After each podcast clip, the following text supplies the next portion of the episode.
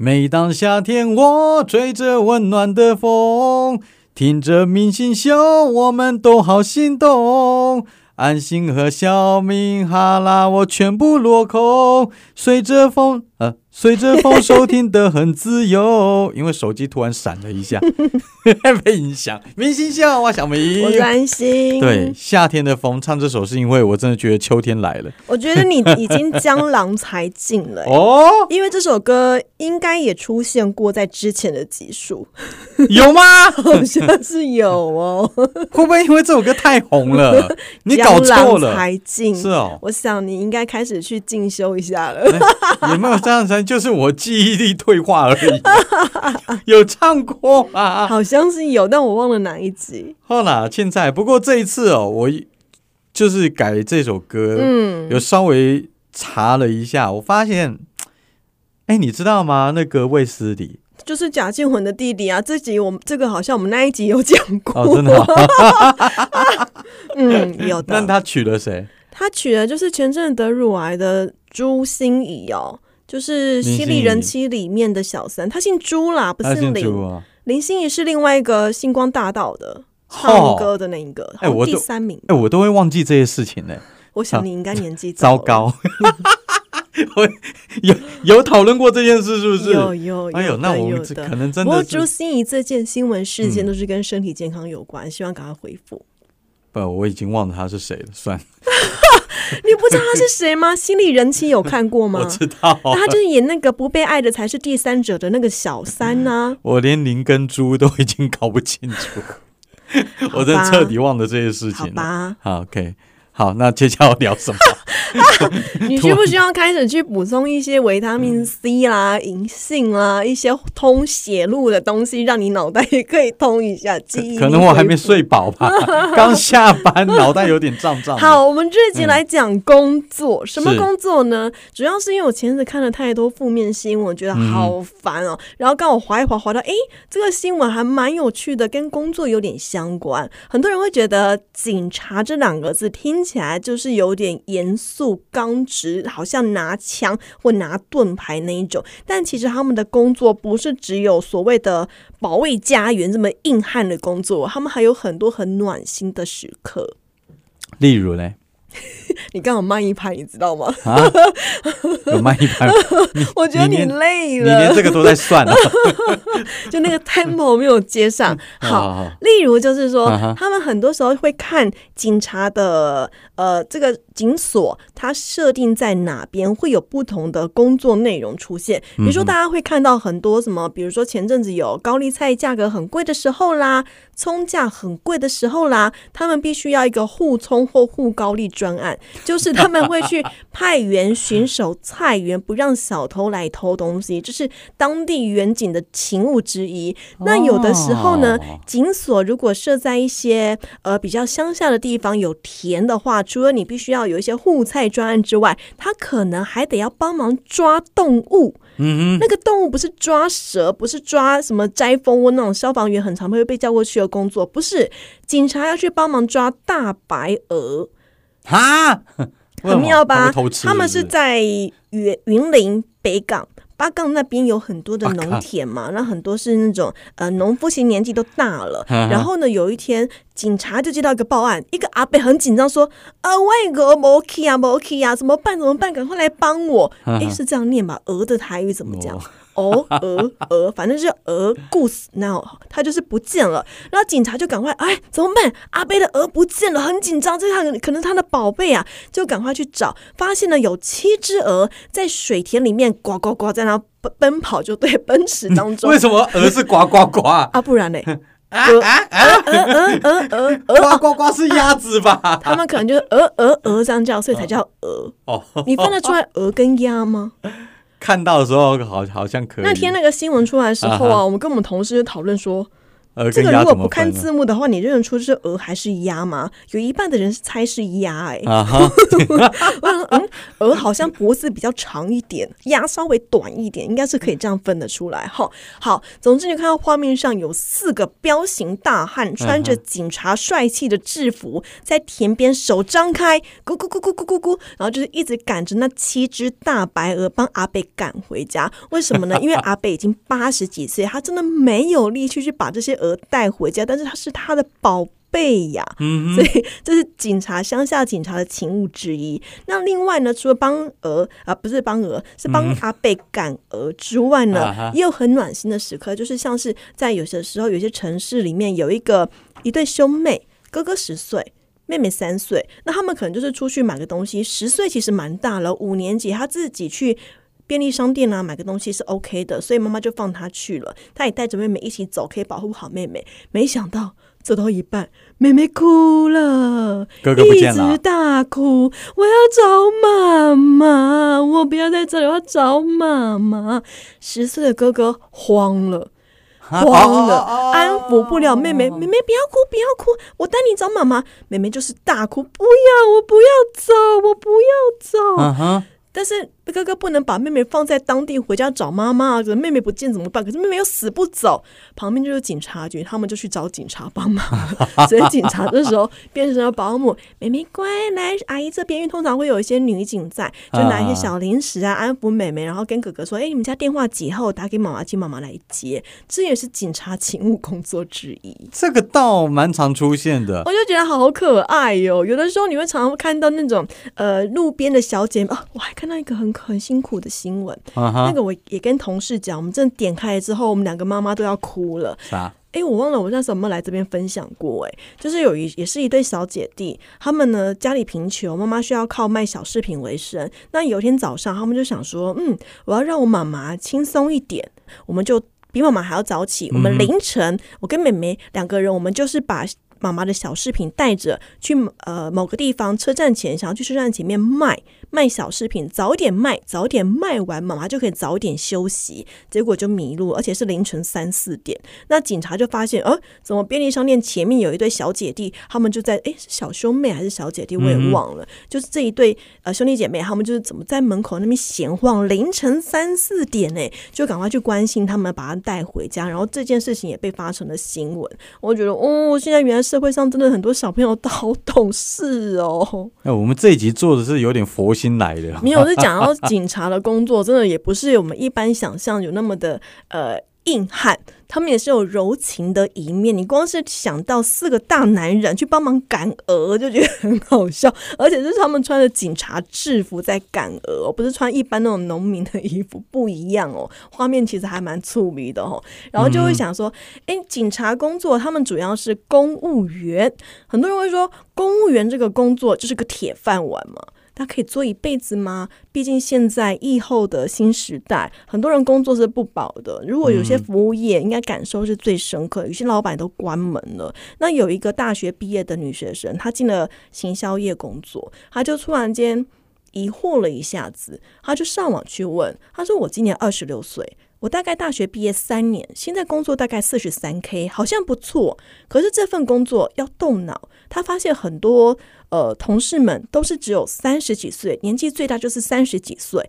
那自己已经二十六岁了，已经快到三十的临界临界点了。这份行销工作还能持续下去吗？该不该换工作呢？又问有没有什么工作是可以做一辈子的呢？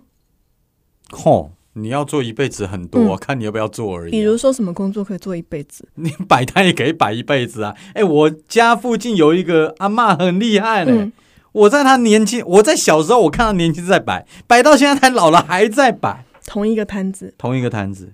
哎，我觉得这很厉害，是不是那一辈的人，他们比较容易一份工作从头做到尾？也有可能啊，这可能跟个性有关啊，或者是跟时代背景。也有关系，也有关系。的确，他是真的能够温饱的一份工作。那网友就回答他说：“他觉得行销工作其实不管几岁都是可以做，但你要说真的可以做到一辈子的，一定就是公职，像警察那一种，像你这一种。”这我也一直在想这个问题啊。我当初如果没有从电台离职的话，搞不好就一直做，一直做，一直做。诶，但你知道，我很怕一种人，就是从来没有换过工作的人。我就是不希望变成那样啊，所以当初在走之前，我也想过这个问题。因为我发现没有换过工作的人，他的思想会比较局限在某一个部分，他会不知道外面的世界变得怎么样，因为他在那个生活那个环境过太久，过一辈子了，他会没有办法去呃激发出不一样的想法，而且很多我周围经历看到很多，所以我很怕跟这种人讲话。媒体还好啦，不过监所真的会这样很多哦，会觉得好像呃活在一种自己的世界，然后不知道外面长怎样。我在监所其实我碰到很多这样的人，也碰到很多的高人。嗯，对，比如说他在那边研究书法。他年纪轻轻在研究书法，嗯，对，然后还告诉我说这个书法怎么样要写啊，什么什么的，那个是我从以前学书法的时候老师根本没有讲过的东西。但我觉得感觉不一样，那只是他的兴趣，对，兴趣。但是这样子的人他很多，他可能发展的不一样。比如说，就有一个登山专家，嗯，就开始跟我分析什么登山啊，登到哪里的时候你要注意什么什么的。但我有听没有懂啊，因为我对登山没兴趣。不过他就讲的很细。我的意思是说，在监所里面，我就碰到很多个他，他对于不同领域，他有他自己的专长。嗯，我觉得哇哦，原来这个这边是很多人是这样子。可是那或许是他的兴趣，而不是他的工作。不是啊，工作是监所啊。对，如果工作是一辈子都是这份工作的话，他对于其他人在工作上所遇到的问题，他会无法理解。说为什么你会这样子想呢？他可能就会想说啊，不就这样就好了吗？我觉得监所会有一个问题，嗯，大家聊天来聊天去，可能都爱聊监所的东西。但我我 的确看到嘛，同行对啊，可能他在外面怎么聊的，我是不知道了。可是跟同事之间，像我跟同事，我很不喜欢去聊监所的东西。嗯，我都觉得啊，我熊班抖一点那处理这啊，我还在跟你聊这个，不是很烦吗？好，那网友就说呢，除了公务员可以做一辈子之外，他们觉得业务也可以，而且时间比较弹性。不过前提是你要能够扛得下老板给你的业绩。嗯哼。那有人说，那不然你就去上市上柜公司好好的工作啊，这些工作应该缺还不错，哦，肥缺都可以去啊。不然有人说清洁员或者自己创业卖吃或卖衣服，但是我也听说有些人坚持不创业，因为创业的危险性比较高。风险太高，哦，真的，真的，我觉得是要看人看时机呢，有时候就不太一样。对啊，但是如果你创的好的话，其实这份工作就会是你一辈子的工作。另外，也还是有人说业务，因为业务其实年轻的时候靠你的努力累积人脉，到老了之后，你就算是没有体力，你靠嘴巴也能够赚钱。你这样也可以做一辈子哎。可是业务离职率很高哦。对，阵亡率其实很高，所以就是要靠一开始的努力。嗯，当你能够坐稳啊，像像我们这大大家应该都有经验吧？保险也算是业务之一。你的保险员如果待得久的话，大概有超过两年以上，这个人就稳了，你就不会不会变成保那个孤儿保单。哦，还好，我碰过那种要离职的，嗯，但是他交接的非常的好，但那还是交接啊，就是你还是会遇到那种一直换一直换，你的保单一直换人，一直换人，一直换人就很烦啊，就觉得我我不是很喜欢呐，我还是喜欢找同一个，这样他才比较知道我的状况，然后随时帮我调整我的保单应该要怎么分配，嗯，我会喜欢这一种，所以我现在都固定交给那一个，他不管去哪边，反正就跟着他这样子。哦，这种的也有，就哎，他有那种他离职了。但是这个业务它还是处理，也是有，也是有，也是有，所以就是看每一个人的选择。那个能不能做一辈子，其实真的是看自己的热情。那我问你哦，嗯，你抛开你所有的学习经验，嗯，你有没有后悔过说走媒体这一行？每一每一天都后悔啊！真的吗？就哎，不是有一句话，就是说做做几斗，菜几斗。对啊，做一行怨一行。对你不管做哪一行，你都会讨厌这一行啊！我就会很想说，唉。台风天，我也想要在家里面好好的看新闻；重大节日，我也想要在好在家里面看热闹；选举，我也想要在你家里面看看到底是谁当选了。但这些都不行啊，你都必须在现场工作，那种氛围是差很多的。哦，台风天我们还要去上班，那真的蛮狠的。但是没办法，一定要，因为是媒体业啊。你 你也没什么好恨的，对你进去之前就知道了。因为每一个工作都一定有他自己的一个状况，比如说，如果做食品业，你也会想说。我吃东西想好好吃，但是我就是忍不住要研究他自己到底东西是怎么做，他这个地方干不干净，这是一个职业病。每一个人都会想要这样子好好的、好好的来做这件事情。可是当你从事这一行的时候，你就是没有办法。那你想做什么？我想做什么？我小时候的心愿是我要研究星星。天上那个星星吗？我很想要当类似太空人，或者是那种天文学家，但我发现数学太烂了，所以我没有办法。哦，那个数学很好，对呀，所以这辈子是无望了，下辈子看一看。那是小时候有没有长大以后实际一点想法，但没去做的？没有。那个时候我们呃，我不知道你有没有做过，国中的时候有性向测验。不是智力测验哦，是性向测验，就是你会勾很多的呃职业选项，有些什么情境你去选。我每一个行业的分数都超高分，我想说完蛋了，因为我没有一个定向。哦，对，我每一个好像都可以这样子。我想啊，那这样子就只能随便去闯一闯看看了。哎，因为我是每一个真的每一个行业都很高分，然后糟糕。那后来干嘛做媒体？因为学校就是念这个啊。不，那那你在考之前选这个科系是成绩啊？当然是以成绩为考量啊。我第一，我我的第一志愿，我的第一志愿是中文系国立的，然后第二志愿我就写私立大学的新闻系，然后就上了第二志愿。哦，真的？我就哦哦，好吧，只是因为分数到了，而不是说我要当 DJ，我要当主播，什么没有没有，那就只是一个，其实我是随便乱勾的，真的，我真的是随便乱勾。然后你说那个志愿到底是不是你一二三四到底是因为你的成绩还是因为你的志愿排？我也不知道，反正就随便乱填，有学校就去念，就这样。哎，那你那个时候要是勾气管系，搞不好你现在是企业家，对不对？哎，对呀，嗯，有可能，有可能哎。对，如果说你高高，而且我知道我的那个选项里面竟然还有一个戏剧系，真的？对，但我不是想念戏剧系的人，我只是哦就填就填而已。那如果真中了怎么办？我现在搞不好是真的蔡依林哎，谁知道？对不对？哎，这个是我发自内心在笑。这真是，虽然虽然那种没有学以致用的人很多，但谁知道呢？搞不好我是剧场界一姐，我就是谢盈萱。好哪好哪加油了！熟女养成记就变我演了，会不会？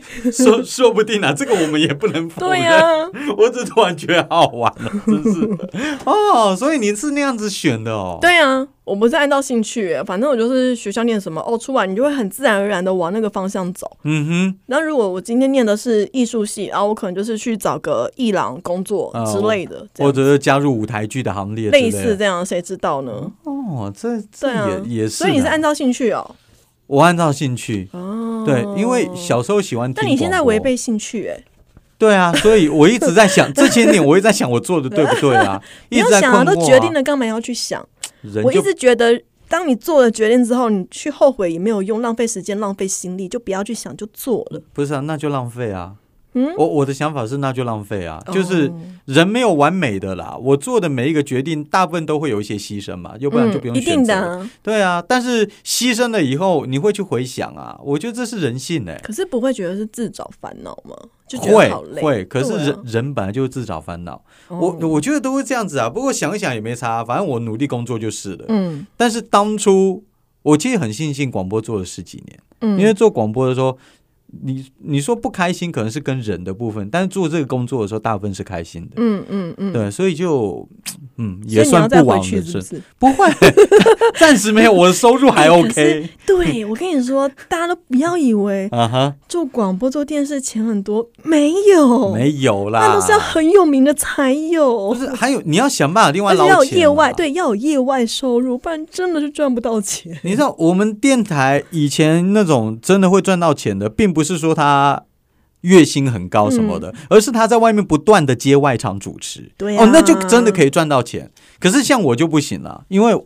我不喜欢主持外场，嗯，每个人选择不一样，对，就是每个人个性。我上到台上的时候，不是说能力怎么样，而是我上到台上，我就是不开心的感觉。没有，我能力就是不好，没办法上台主持。厉害，那个做久就会了啦，那可以啦，你也可以啦。那我们就来谈一谈，除了工作之外，因为最近工作有一件事，有一个剧被大家拿来探讨。其实我们现在讲可能都还有一点晚，就是《台北女子图鉴》，你有看吗？我没有，我想要等他演多一点。不要，我跟你说，你一定要当档的时候跟播，不然的话你会看不下去啊！不对，不好看了。不对，你的个性你一定会看完，你看第一集就会看到最后一集，那就是不好看嘛？如果是我的话，我一定没有办法看到最后一集，我一定要跟着安档一起播。就是以台北女子图鉴的目前的状况来看的话，那你你就觉得我不会说，我不会觉得它不好看，嗯我觉得它节奏不错。其实我一一开始它上映的上线的第一天，我就把两集看完了。看完之后，我只觉得有一些很突兀的地方，但是节奏我是 OK 的，而且很顺的就把它看完。可是我意外的是，它引来好多好多的负评，负评让我觉得已经到了网络霸凌的程度我了。我我听说的也是这样子，所以我就一直在想说，这个要看吗？我觉得可以看，因为你还是可以看得出来一个，哎，如果你不喜欢女权，你可能会觉得这个我不会不会喜欢女，权啊，就是 她你会看到一个女生她在感情当中的波折，然后在事业当中的起伏的一些进步的思想的状态。比如说，她桂纶镁就是演了一个从台北永康啊台南永康到台北永康的女生嘛，到台北永康？到台北永康街，啊台南到台北的永康街的女生，对对对，就是这样做一个城乡差距。是网友说嗯，现在台南的永康一点也不像乡下，它房价还是很贵，诸如此类的批评，还有对台北的刻板印象在骂。但我会觉得，我看到的是，第一，它节奏好；第二，我觉得它的节奏比较。呃，不拖泥带水，就是他断每一段感情也算是断的干净，当然也被骂说啊，桂纶镁在里面是渣女啊，怎样怎样。但我觉得，不然你要铺成多少？他为什么被骂渣女？因为他一个换过一个，他从一个呃一开始他在永康街的牛肉面店认识一个老板，然后他们两个是同乡，在一起之后又觉得他不想要安于现状，小老板跟他求婚，他不想要，所以就分手，然后去找了另外一个是呃。呃，朋友介绍认识的，但那个男生又变成了渣男，用简讯跟他分手。再来，他在第三集的时候去认识了一个也是朋友介绍的，就是从渣男渣男伤透他的心嘛，然后另外有朋友介绍一个暖男给他，可是因为要远距离也分手。再来又认识了一个主管，公司的主管一起，然后靠着主管有点爬上位，然后一些。呃，最新一集我看到第四集是这样，第五集好像石头要出现了，五月天的石头要出现了，我还没看到第五集。然后总之就是一个换过一个，一个换过一个，他的居住地也从呃中和还是永和，呃从永康街一开始住在小阿姨家，永康街搬到了新北市，再从新北市搬到了应该是西门那边，然后再搬到了东区，下一个不知道搬到哪一边去，我还没有看到、嗯越搬越。好。哎，对，可就是是这样的一个心境的转折，你刚刚说那样子，我不理解为什么会是渣女啊？因为她在里面有很多性爱场面，性爱就性爱，男女在一起就是一直换，一直直换，一直换，然后就有网友去骂他渣女。你要问问我为什么骂他渣女，我也不懂，我觉得就是换呢、因为你刚开始，你刚刚在描述他分手的，都不是说他对啊，很花心，我觉得还对？蛮 OK 的啊、不对过，啊，不过就是网友要骂嘛，好了，网友随便要骂没有什么理由这样子。但我会觉得，我那时候在看的时候，我会反而是想说，《台北女子图鉴》应该应该要改成《台北女子猎男图鉴》。哦，她的男朋友是一个比一个帅耶。第一个小老板是演演《阳光普照》的巫建和，他老实说不算帅。他没有，然后 换到了何成浩，再换到了宋宋伟什么东西啊？宋宋家伟，我忘了他的名字。再来换到了呃，那个叫谁啊？高腰 两个你不记得两个？那个混血混血演演义气的那一个男生，演义气混血儿的那一个。哦，我知道，但我一时之间我忘记他的名字，然后出之后还会出现张孝全，我本来以为他的颜值是越换越厉害，结果我在看哎，张孝全就你的菜啊！结果我在看第四集的时候，出现了五月天的石头，就嗯，怎么突然间颜值掉下来内？涵内涵，好不好？内涵然后它里面还有一个青梅竹马的男同学，是我看一下名字哦嗯王伯杰。，OK，王伯杰演的也是一个帅哥，但是我现在在猜剧情啊，可能他绕了一圈，跟九个男生交往之后会回到王伯杰的身边，因为现在很明显在铺陈王伯杰喜欢桂纶镁。哎哎，不好意思哦，姐姐，我你你这样子描述的话，它是一出爱情片吗？它是讲的是对，的确是一个爱情。我觉得爱情还占他桂纶镁在这部戏里面，她叫林怡珊，林怡珊生活里面还蛮重的一个部分。哦，我因为我看他的介绍，我会以为这是都会女子在城市打拼的过程。但是都会女子在城市打拼，除了工作之外，有爱情啊，也是其中。但你讲的爱情很重哎，因为我一直在看男生呢。靠腰，那这样子你会误导我。因为以我的观点，我当然是要一直看男生，还有桂纶镁的一些衣服，因为他的穿搭你也很明显可以看得到，从朴素学生一直到慢慢的都会时尚，觉得嗯这个穿搭还不错，可以参考。我不觉得这部戏有那么不好看，它有缺点，但是其实是可以看。但是对我来说，我必须要昂档追，不然的话我一定会弃剧。我就会没有耐心把它看完。我是我是没关系啊，反正就看看啦，真的不好看也没办法。但另外呢，我除了《台北女子图鉴》，我没有那么力推，但是也没有讨厌之外，有一部戏是我最近在想要力推的，叫做《名侦探主厨》。西岛秀俊哦，对我很久没有看日剧了，因为。日剧真的是低迷了一段时间，他们有一个什么强档，然后我刚好随意点点点 KTV 出现，哎，名侦探主厨西岛秀俊，OK 哦，点开来看，对，好好看啊！我重回到当年我喜欢看日剧那种感觉，节奏感、氛围什么都对。等下，他他播完了吗？还哎，播完了，结束了，可以去看。可以好，我先讲这部名侦探主厨在演什么，它是改编自日本推理小说。近藤史惠的一本书，他在台湾书名翻的我觉得蛮烂的，书名叫做《挺不错餐馆推理事件簿》，来一份翻转苹果塔，去死吧！这什么东西啊？我记不起来。有三本呐，总共是三本，而且它算是在日本还蛮人气的。它主要就是讲。男主角西岛秀俊，他演的厨师是法国菜厨师，叫三周忍。他在法国啊旅居了十年，回到日本之后开了一家法式餐厅。那这个西岛秀俊是一个观察力非常好、手艺也非常好的主厨，所以他煮的饭菜都是好好吃、好好吃。但同时呢，他也可以从一些细微的动作去发现一些谜团。他一集大概四十六分钟左右，会解两个谜，所以这个。节奏是非常好的。哎，他几集啊？它总共八集，好短。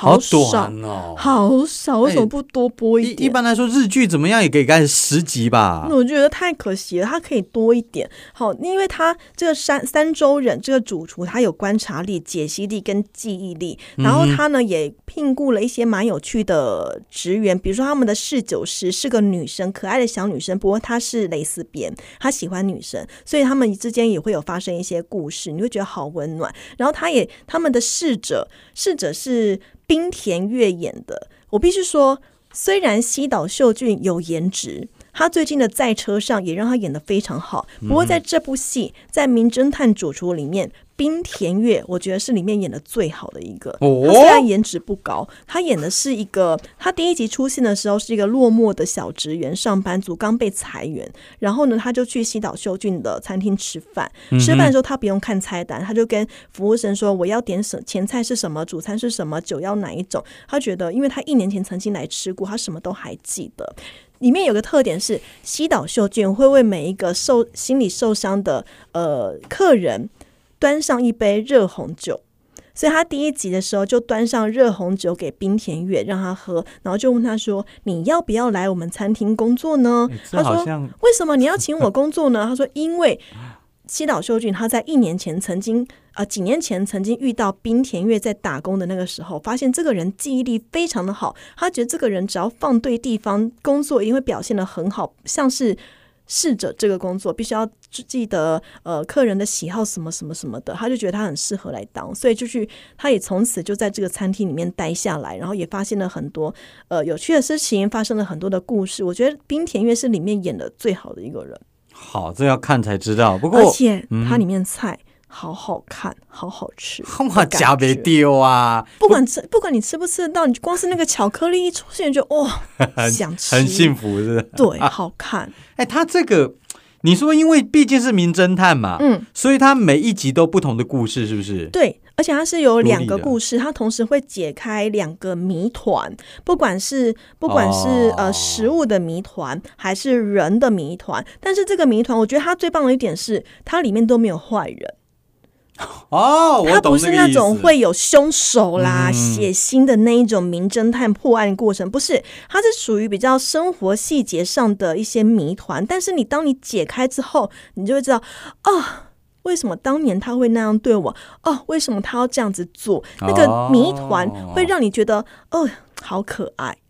OK，但是我会觉得西岛秀俊有稍微有一点点用力在掩饰他在诠释这个主厨的呃观察力的时候，他常常会猛一抬头，嗯哼，就是嗯猛一抬头，有点有点刻意。然后他的动作习惯是他在解谜的时候会摸一下自己的领巾，像摸胡子一样摸自己的领巾。我会觉得那个动作有点太刻意的感觉，哦有点别别。扭扭。哎，所以他这出戏不会让你觉得说很紧张，对不对？不因为因为他不是在断什么凶杀案那种不是不，是，他没有写，至少我目前看到没有写。我看到了第六集了，所以他是温馨的感觉。温馨的。然后那个是法式菜、法国菜嘛，所以都很漂亮。然后同时除了法国菜之外，因为他们会有员工会有自己吃饭的时间，都是做日式料理，所以你会看到很多不同的菜色，我觉得哦，色香只差没有味了。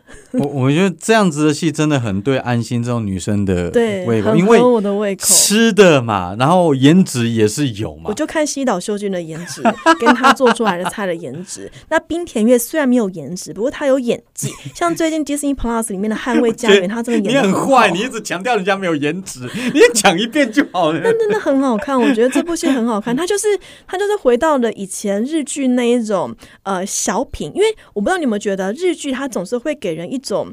好像有什么，但又没有什么的轻飘飘的感觉，跟韩剧会下重手的那种 feel 不大一样。所以我很喜欢日剧的氛围，只是日剧有些剧情。呃，最近还要再加强一点，不然都被韩嗯剧给吃走了。那《名侦探主厨》他的拍摄节奏让我觉得回到了当时我喜欢看的日剧的那一种节奏，我哎蛮推的。这一点我倒是有同感，因为你我觉得日剧跟韩剧真的差很多。我不是说水准差很多，而是没有水准也差蛮多的。好那那个没办法，那就看你喜欢哪一种嘛。就是你给人家的感觉，嗯韩剧好看归好看，我也觉得好看，但是它表达的方式我一直都不是最喜欢我。觉得累，对对对对，累累，你看一集就是累。而且韩剧一演还十六集，没有像中国剧那么夸张啊，那么五六十你不要说集，十六集，我看一集我就累。对啊，累啊。但是有的是真的好看、啊。我最近在看《小女子》，她第一集我分了三四次才把它看完，啊，我我有什么？我真的看了三四次我才看因为累，累，真的我一看我就觉得好累。那那就算了，因为我们真的还是比较适合日剧啦。嗯你说这出叫做名侦探主厨，好，告期来看这里，嗯，没了吧？没了。好好 好，我们这段不要剪掉，我想说你在干嘛？没有，我不知道你还要不要没讲。了，名侦探主厨，好。了好了，名侦探主厨做我们结尾，好了，拜拜吧。